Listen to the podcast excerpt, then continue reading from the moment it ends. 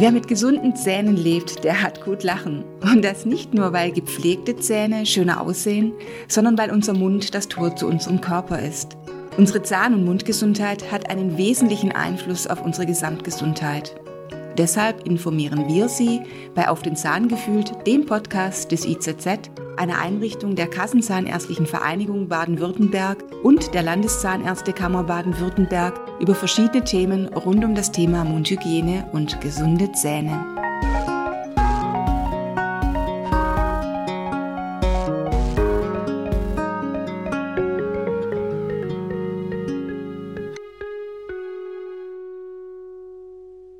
Ein bekanntes Sprichwort sagt, du bist, was du isst. Und wie in vielen Fällen ist auch an dieser Redensart des Volksmunds etwas dran. Trotz zahlreicher Studien ist es im Bewusstsein vieler Menschen dennoch noch nicht verankert, dass die Mundgesundheit nicht von der allgemeinen körperlichen Gesundheit getrennt werden kann. Sogar das Gegenteil ist eigentlich der Fall, denn die Mundgesundheit hängt exakt von den gleichen Faktoren ab wie die Gesundheit des restlichen Körpers. In welchen kausalen Zusammenhängen die Zahn- und Mundgesundheit mit der Ernährung steht, kann uns kaum einer so gut darstellen wie Professor Dr. Johann Wölber von der Klinik für Zahnerhaltungskunde und Parodontologie der Universität Freiburg.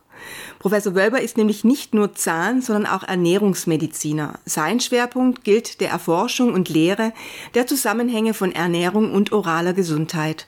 Und deshalb freuen wir uns sehr, Sie hier bei uns zu haben. Herzlich willkommen bei unserem Podcast Auf den Zahn gefühlt, Herr Professor Wölber. Ja, danke Ihnen für die Einladung und ich freue mich. Wir uns auch. Herr Professor Wölber, Karies ist bekanntermaßen die weltweit häufigste Erkrankung.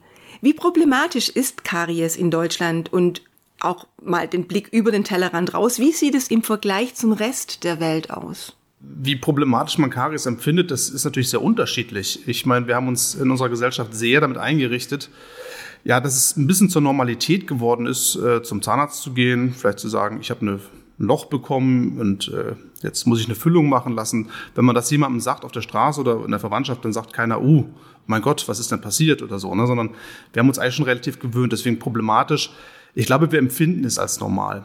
Hm, die Frage ist immer auch, auch wenn, wenn Sie dann ansprechen, wie sieht es in anderen Ländern aus, ähm, dass wir uns gerne untereinander vergleichen vielleicht so, aber vielleicht sollte man uns eher auch unsere, das Auftreten von Karies, die Häufigkeiten, also die Prävalenz mit anderen Spezies mal vergleichen. Also nicht zu sagen, komm, wie sind wir jetzt im Vergleich zu den Schweden oder so, sondern wie viel Karies weisen wir als Spezies auf im Vergleich zu anderen Primatenarten zum Beispiel. Und da sieht man, das ist äh, um ein Vielfaches höher, ähm, als wir das in wilder Natur sehen, ähm, zumal jetzt auch Primaten keine Mundhygiene betreiben und die trotzdem bessere Zähne bzw. weniger Karies haben. Und von daher immer noch ein, ja, würde ich sagen, immenses Problem, wo wir uns aber so ein bisschen eingerichtet haben. Ne? Wir haben es gesellschaftlich geschafft, das so reparaturmäßig ähm, so darzustellen, dass wir damit einigermaßen gut klarkommen. Aber wenn man sich die letzten deutschen Mundgesundheitsstudien anschaut, dann ist Karies rückläufig, in der Tat, durch intensivierte Mundhygiene- oder Präventionsmaßnahmen, vor allem basierend auf Fluoriden, ähm, was auch einigermaßen gut funktioniert, nur es erreicht einen gewissen Deckel. Ob man damit alles erreichen kann, ist fraglich. Und wenn wir uns die letzten Erhebungen anschauen, dann sehen wir, dass die jungen Erwachsenen zum Beispiel immer noch rund jeden dritten Zahn im Mund mit Karieserfahrung aufweisen. Und das ist äh, um ein Vielfaches, wie gesagt, höher, als wir es bei anderen Lebewesen sehen würden, in äh, wilder oder natürlicher Nahrungsumgebung. Und bei den älteren Menschen, weil wir tragen ja immer länger unsere eigenen Zähne, was auch ein Präventionserfolg ist, wenn wir da freiliegende Wurzeloberflächen haben, ist auch dann eine eher Zunahme von Wurzelkaries zu verzeichnen. Und das wird auch zukünftig ein größeres Problem werden. Also da prognostiziert man höhere Auftretungsraten von Karies. Von daher würde ich sagen, ja, immer noch ein Problem. Gut, und Sie haben es jetzt gerade schon ausgeführt, aber welche Belege gibt es denn für einen kausalen Zusammenhang zwischen Zuckerkonsum und Karies? Ein bisschen anklingen haben Sie schon lassen. Gibt es die und welche sind es? Also das ist so, dass der Zusammenhang zwischen Zuckerkonsum, also einfachen fermentierbaren Kohlenhydraten und Karies relativ lange und gut schon dargestellt ist. Ich sag mal, wir haben sogar schon biologische Mechanismen dazu, ähm, die schon um die Jahrhundertwende dargestellt wurden von Willie B. Dayton Miller zum Beispiel, der beschrieben hat, wie zum Beispiel ein Keim, ein Säurebildner, beispielhaft Streptococcus mutans in dem Fall, mit fermentierbaren Kohlenhydraten dann Säuren produziert, die wiederum die Zahnhartsubstanz angreifen. Und das ist auf der Ebene schon ganz gut dargestellt. Was wir in der Tat nicht so häufig vorliegen haben, sind Interventionsstudien, sprich Studien, wo man Menschen aktiv einer Gruppe zum Beispiel Zucker gegeben hat und der andere nicht, um zu schauen, wie viel Karies entwickeln die. Weil, und das fällt uns wahrscheinlich vom Bauchgefühl her schon komisch auf, das können wir nicht machen, weil die Belege aus, äh, die studientechnischen Nachweise aus Assoziationsstudien oder Beobachtungsstudien schon, sind, sind schon so gut dargestellt, dass es fahrlässig wäre oder ethisch unverantwortlich, wenn wir so eine randomisierte, kontrollierte Studie mit Zuckerkonsum machen würden. Tatsächlich gibt es aber kontrollierte Studien, die auch unter unethischen ähm, Bedingungen durchgeführt wurden, wie zum Beispiel die Wiebbeholm-Studie aus Schweden in den 60er Jahren, wo Heimbewohner dann kontrolliert eine Gruppe mit Zucker gefüttert wurden und die andere nicht. Das äh, dürfte man heute auf keinen Fall, das durfte man damals auch schon nicht machen aus ethischen Gründen, wurde aber gemacht ähm, und in denen sieht man relativ eindeutig, dass die zuckerzugeführte Gruppe eindeutig mehr Karies entwickelt.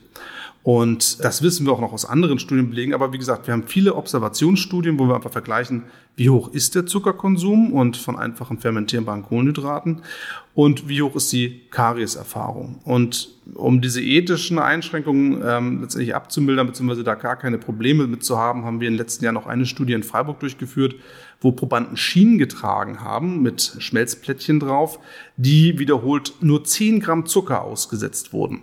Und die wurden nicht fluoridierend danach gereinigt, sondern einfach nur, wie, wie wird es aussehen, wenn man sich die Zähne putzt und jeden Tag 10 Gramm Zucker konsumiert. Und da konnten wir selbst nach drei Monaten feststellen, dass da schon erste Demineralisationsprozesse aufgetreten sind, also Zahnhartsubstanz schon leicht angelöst wurde und vor allem auch die Bakterien sich stark in Richtung der Säurebildner verschoben haben.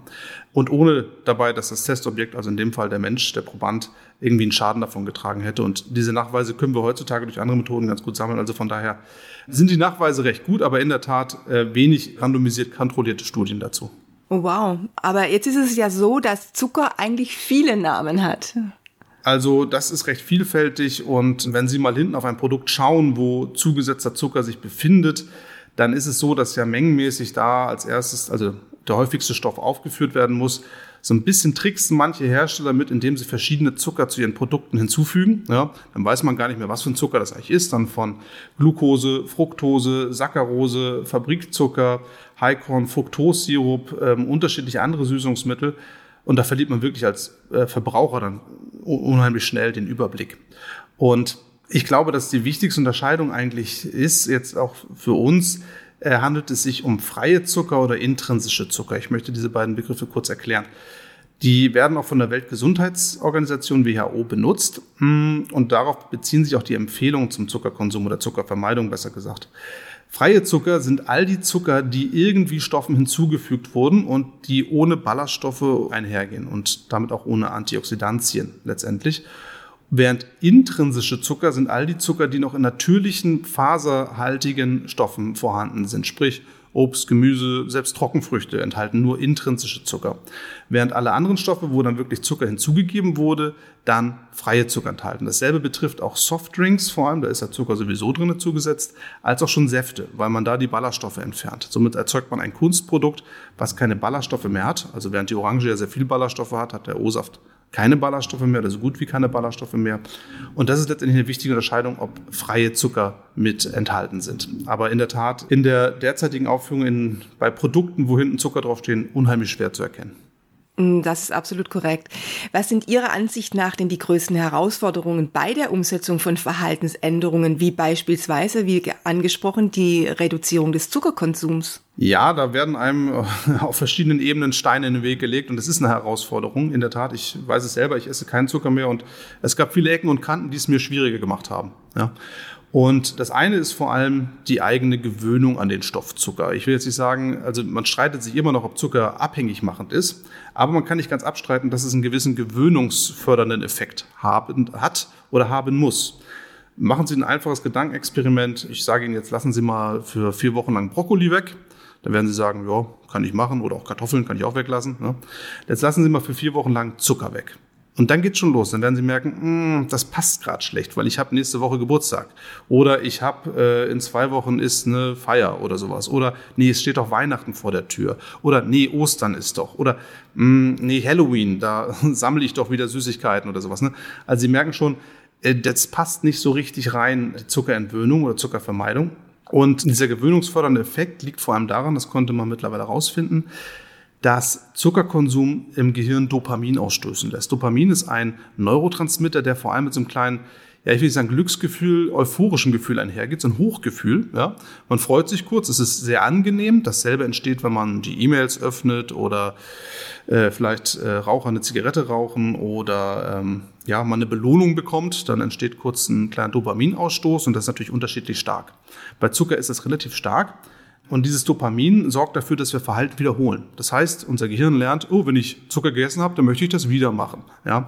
Und zwar stärker als bei Obst. Deswegen, wenn Sie Obst da im Vergleich zu haben, ist das Gehirn viel, viel schneller zu sagen, ach, ich esse lieber den Schokoriegel als jetzt die Banane. Ja? Wobei ich ja bei der Banane viel, viel gesündere Stoffe noch dabei hätte. Und das ist so ein bisschen die Krux, die unser Gehirn das vielleicht herausfordernd machen lässt, äh, Zucker zu vermeiden. Da kann man sich aber entwöhnen, und das kann ich auch wirklich nur jedem raten, sich davon frei zu machen. Und das andere ist natürlich, ich habe schon angesprochen, sowohl, ja, wie soll ich sagen, marktwirtschaftliche Interessen dahinter, weil mittlerweile ist Zucker ein Verkaufsprodukt geworden und das wird von Herstellern aktiv beworben, dass Konsumentinnen Zucker konsumieren. Ja, wir sehen das, wir schalten den Fernseher ein, sehen Werbung, wo das läuft, bitte isst mehr Zucker, ja, in welcher Form auch immer. Und mit glücklichen Menschen drauf, dabei ist das Gegenteil eigentlich der Fall, bei den Erkrankungen, die mit Zuckerkonsum assoziiert sind. Und das andere ist, das ist, wie gesagt, habe ich schon angesprochen, das Gesellschaftliche. Wir haben uns es mittlerweile in Zuckerumgebung eingerichtet. Ne? Wir gehen in den Supermarkt, kriegen sofort Zucker, die Endkassen sind mit Zucker gefüllt, die Feste sind alle Zucker assoziiert. Wenn Sie jemandem einen Gefallen tun wollen, dann bringen sie ihm Pralinen mit. Zu Weihnachten gibt's den Schoko-Weihnachtsmann, zu Ostern den Schokohasen. Äh, die Kinder bringen Tonnen an Süßigkeiten zu Halloween mit. Wenn wir jemanden einladen, bieten wir ihm einen Kuchen an, wie auch immer. Also es ist schon rundherum mit einem Zuckerpaket versehen und das macht es natürlich auch nochmal herausfordernd. Dann wirklich auf den Zucker zu vermeiden und vor allem das Gesellschaftliche ist dann doch um der alltäglichen Zuckerfreiheit äh, manchmal herausfordernd, aber man kann schaffen. Ja, es geht aber eine Herausforderung, eine kleine Challenge. Welche Rolle spielen denn jetzt nun die pH-Werte von Lebensmitteln und Getränken für unsere Zahn- und Mundgesundheit? Also in Bezug auf Zucker ist es eigentlich viel wichtiger, genau, wie viel Zucker drin ist, weil den pH-Wert senken, das machen die Bakterien, als in Bezug auf Zucker. Man weiß aber gleichzeitig, dass wenn Softdrinks zum Beispiel, die sind sowohl sauer als auch zuckerhaltig, also die zuckerhaltigen jetzt, dass die nochmal den Kariesprozess fördern. Ja. Bei Gingivitis parodontitis, also Zahnfleischentzündung und Zahnhalteapparattabbau, da spielen jetzt Säuren in Lebensmitteln eher weniger die Rolle. Das ist so eher so, dass die sauren Lebensmittel da eher positive Eigenschaften haben. Wenn wir jetzt mal Zitrusfrüchte zum Beispiel, die haben viele Vitamine, die gegen eine Gingivitis eigentlich ganz gut sind. Wenn man jetzt aber zu einem Teil der Menschen gehört, die Probleme mit Erosion haben, dann spielen die pH-Werte in Lebensmitteln eine steigende Rolle. Dann sollte man wirklich drauf gucken. Gleichzeitig für den normalen Alltagsmenschen ist es weniger schlimm, jetzt irgendwo säurehaltige Produkte zu sich zu nehmen. Äh, also wenn ich jetzt mal irgendwie einen Teelöffel Essig zum Salat tue, dann ist das nichts, was mir gleich die Zähne irgendwie kaputt macht. Oder ja in anderen Bereichen. Aber wenn man Probleme mit Zahnhalsüberempfindlichkeiten hat oder Erosion, dann sollte man ein bisschen darauf achten, dass man da vielleicht den, den Säureimpuls gering hält, äh, beziehungsweise diese Produkte eventuell auch mit Calcium versetzt. Zum Beispiel, das klingt jetzt ein bisschen abstrakt, dass man seine Kiwi oder seine Orange vielleicht mit Joghurt isst, ja, wo noch viel Kalzium mit dabei ist. Oder schaut, habe ich einen Saft, wo Kalzium zugesetzt ist, wobei ich Saft generell abraten würde. Aber das kann man zum Beispiel kombinieren und dann wird mehr Speichelplus produziert, plus das Kalzium puffert dann nochmal die Säuren. Das sind Möglichkeiten, die man hat. Aber ansonsten würde ich sagen, Säuregehalt erstmal primär nachrangig für Patienten, die nicht damit Probleme haben. Sie haben uns einige Anregungen jetzt schon gegeben, aber können Sie unserer Zuhörerschaft denn konkrete Empfehlungen geben, welche Lebensmittel gut dafür geeignet sind, unsere Zahngesundheit in verschiedener Weise zu unterstützen? Diese Frage, die äh, würde einen Tag füllen, ja, äh, wo wir ganze Workshops auch zu geben können oder ich sehr gerne mache. Ich versuche es mal auf verschiedenen Ebenen knapp zu fassen. Also erstmal eine grund grundlegende Aussage wäre zum Beispiel oder Empfehlung eine hauptsächlich pflanzenbasierte Vollwertkost. Ich möchte die Begriffe auch kurz erklären. Hauptsächlich heißt, es muss jetzt nicht vegetarisch sein, aber es lohnt sich, den Fleischkonsum zu reduzieren eher aus Richtung jetzt der Zahnfleischerkrankung, weil viel Fleischkonsum eher entzündungsfördernd wirkt. Ja? Also von daher hauptsächlich pflanzenbasiert. Ja. Die Eat Lancet Kommission empfiehlt mittlerweile einen Fleischkonsum von unter 300 Gramm die Woche.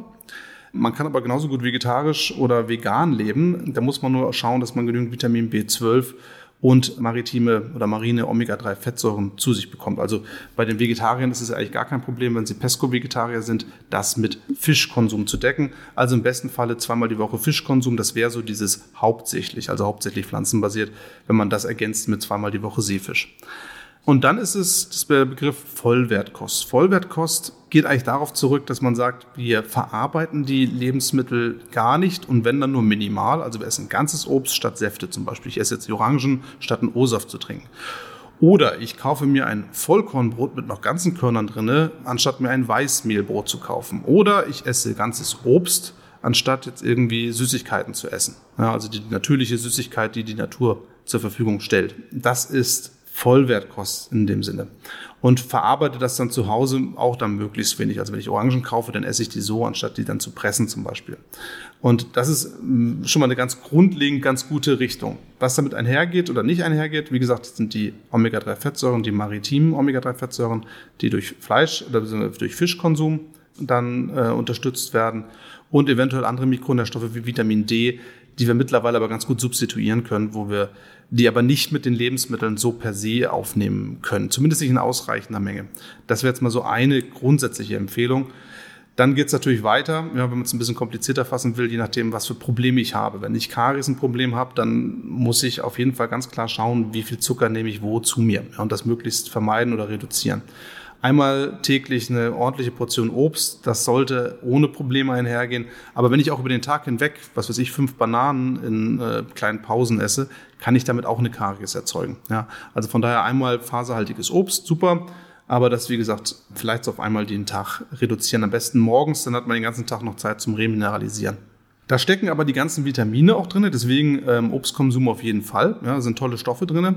Und dann geht es so ein bisschen Richtung Gingivitis Parodontitis da setzt man mehr auf antientzündliche Lebensmittel und da ist wirklich eine ganze Bandbreite vorhanden. Auch da trifft es ganz gut mit einer pflanzenbasierten Vollwertkost, weil da habe ich sehr viele Ballaststoffe drin, die wirken stark antientzündlich und sehr viele Mikronährstoffe. Es geht gar nicht mehr so um die Makronährstoffe. Ob das jetzt von Vitamin C zu Mineralien, zu Mikronährstoffen, zu anderen Mikronährstoffen ist, da haben wir die ganze Bandbreite. Und da gibt es so Speziallebensmittel und jede Pflanze hat eigentlich wunderbare Inhaltsstoffe, deswegen da ruhig abwechslungsreich. Große Salate, ja, viel Gemüse, Hülsenfrüchte, Nüsse, Samen, sowas, damit liegt man schon wirklich sehr gut. Und das dann in die Praxis gebracht, das sind zum Beispiel, wenn man das mal jetzt ganz praxisnah für sich selber rauswählen möchte, zum Beispiel morgens Müsli. Ja, ein Müsli mit einer vielleicht Pflanzenmilch oder einem Pflanzenjoghurt, kann auch ein So- und Kuhmilchjoghurt sein Dazu so viel Früchte, wie man will, Nüsse obendrauf, Specials Gewürze wie zum Beispiel Zimt obendrauf oder Vanille oder ähm, was man gerne mag, Mandelmus oben als Topping zum Beispiel. Da kann man wunderbare Sachen unterbringen. Zum Beispiel auch Blaubeeren oben drauf tun. Blaubeeren haben wir mittlerweile total, also auch sehr interessante Studien, die zeigen können, wie stark diese Polyphenole aus Blaubeeren gegen Zahnfleischentzündung wirken oder Vitamin C zum Beispiel aus äh, Orangen oder Kiwi. Zu Kiwis gibt es tatsächlich auch eine kontrollierte Studie mittlerweile, die zeigen kann, dass Kiwis äh, signifikant die Entzündung senken können im Mund oder vom Zahnfleisch. Und andere Stoffe wie zum Beispiel Kurkuma, wo wir sehen können, stark antientzündlich geprägt und auch dann die Wirkung im Mund äh, oder die auch zeigen können, dass sie die Wirkung im Mund haben. Wie gesagt, Vitamin D hatte ich auch schon angesprochen. Oder zum Beispiel grüne Tees oder Tees generell ungezuckert und ohne Milch. Wunderbar auch mit Antioxidantien bzw. Polyphenolen, die auch stark antientzündlich wirken. Und wie gesagt, also man könnte sehr viel lange Zeit damit verbringen, äh, wunderbare Stoffe aufzuführen, aber ich will es mal so weit belassen. Ich glaube, man so einen Eindruck in die Richtung bekommt man. Absolut. Gibt es denn für die Mundschleimhaut noch eine spezielle Empfehlung? Also sie spielt ja für unsere Zahngesundheit auch eine große Rolle, gerade Stichwort Bakterien- und Virenabwehr. Gibt es da noch Lebensmittel, die die Mundschleimhaut regenerieren könnten, wenn diese angegriffen wäre? Mit der Formel, die ich vorhin genannt habe, mit der hauptsächlich pflanzenbasierten Vollwertkost, nehmen Sie sowieso schon sehr viele Vitamine zu sich. Und in der Tat sind Vitamine und Mikronährstoffe die ja, bedeutendsten Stoffe, will ich mal sagen, für die Schleimhautintegrität und Schleimhautabwehr. Ja, vor allem, sagen wir mal, fettlösliche Vitamine wie Vitamin A zum Beispiel, was sie in Vorstufen in Karotten, in orange gefärbtem Obst und Gemüse drinne haben, äh, Kürbisse beispielsweise sehr reich an Provitamin A. Wunderbar für die Schleimhaut. Ja, Tomaten, Tomatenmark, sehr Vitamin A reich. Also das ist wirklich eine tolle Stoffart.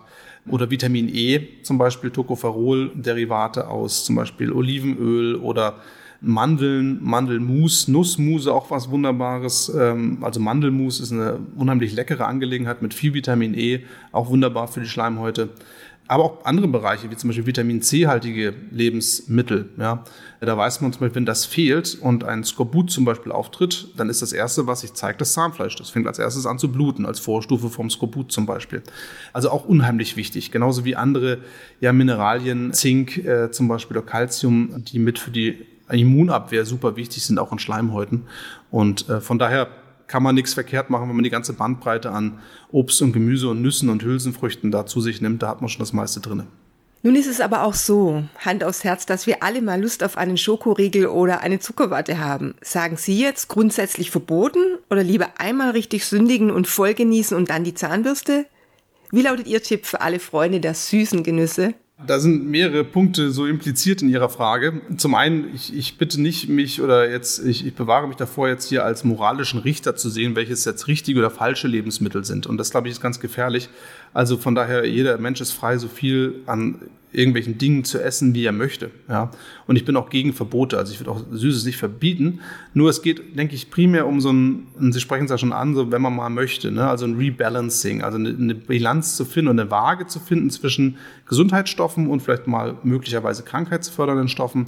Und wenn ich dann in den Bereich komme, dass ich am Wochenende mir einen Kuchen äh, kaufe oder Leute einlade, oder am Wochenende einen, äh, einen großen Braten mache zum Beispiel, ja, das ist mit Gesundheit weniger da ähm, problematisch. Ich sage meinen Patientinnen in der Regel auch, es geht darum, dass sie das, was alltagsrelevant ist, sprich von Montag bis Samstag zum Beispiel, was ich jeden Tag esse, das ist das, was problematisch ist, was ich am Wochenende mache. Das ist auch ihr Mikrobiom wahrscheinlich egal. Ja, Wenn es einmal so einen Impuls in die Richtung bekommt, das verlässt sich eh auf die Tage, wie es immer zugeführt wird.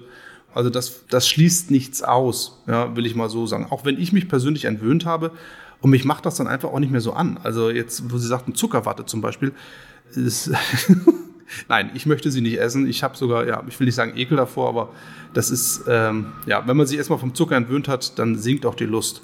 Also herzlichen Dank für diese tolle Anregungen für unseren zahn- und mundgesunden Speiseplan, Herr Professor Wölber. Ich bin sicher, dass viele Hörerinnen Anregungen in ihren persönlichen Alltag mitnehmen werden. Wir wünschen Ihnen eine gute Zeit. Herzlichen Dank. Herzlichen Dank für die Einladung.